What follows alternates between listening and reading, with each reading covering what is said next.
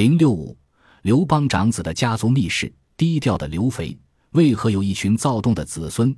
汉高祖刘邦有八个儿子，他最宠爱的是三子刘如意，继承皇位的是次子刘盈，但刘邦的长子却一直比较低调，那就是齐悼惠王刘肥。由于史料缺失，《史记》中关于刘肥的笔墨相当少，给人的印象似乎是刘肥仅仅是一个老实本分的人。不过，与之形成强烈反差的是，他的几个儿子却都不是省油的灯。第一个反叛的同姓诸侯王就是他的儿子，参与七国之乱的诸侯王又有一半是他的儿子。那么，刘肥究竟是怎样一个人？他的子孙又为什么要走上反叛之路？尴尬的身世，因为史书没有记载刘肥的生年，所以我们从刘邦的生年开始说起。关于刘邦的年龄。李开元在《秦崩》中的观点影响力较大，他认为刘邦比秦始皇小三岁，即公元前二百五十六年出生，但此说值得商榷。《史记》和《汉书》中并无刘邦生年的记载，公元前二百五十六年生的说法出自《史记集解》引晋人皇甫谧之说，然而《汉书·颜师古注》引陈赞说却提出了另一个说法，即公元前二百四十七年。其实这两种说法都值得玩味，因为前者是周朝末代天子周赧王去世，周朝八百年结束的年份；后者又是秦朝首位天子秦始皇登基、席卷陆河开始的年份。这两种说法都像是某种暗示。应该说，这两种说法都不能作为定论。但如果非要说哪种可靠的话，应该还是年轻的这种更为可靠。其中一条线索就是刘邦娶妻的年龄。按照《史记·高祖本纪》，刘邦娶吕后是秦始皇在位时，在楚汉之争时，吕后生的刘盈和鲁元公主当时尚是幼童。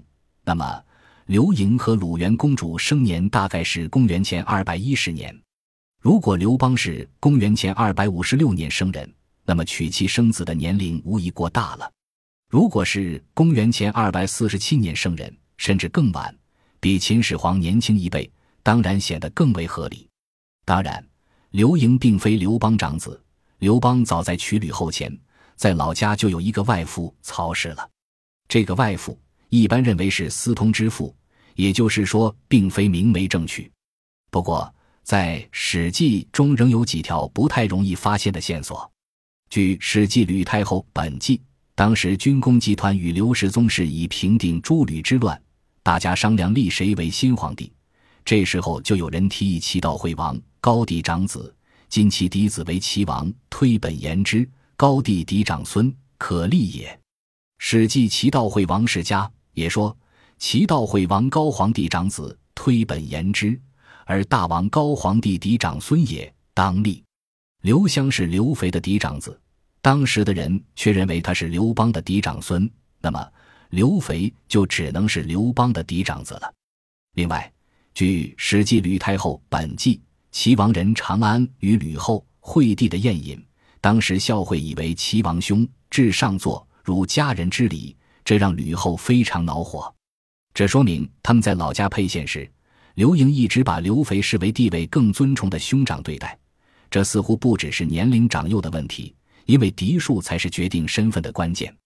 如果刘肥本是刘邦的嫡长子，为什么母亲曹氏会被记录为外父？这可能与两方面的因素有关。第一是刘邦与吕后的婚姻，吕公与沛县县令结交，应当有一定的社会势力，但他却看中了刘邦。这一婚姻可能也有一定前提，就是让女儿取代曹氏的嫡妻地位，或者曹氏本身早逝。曹氏也是沛县人，可能是曹参的同族。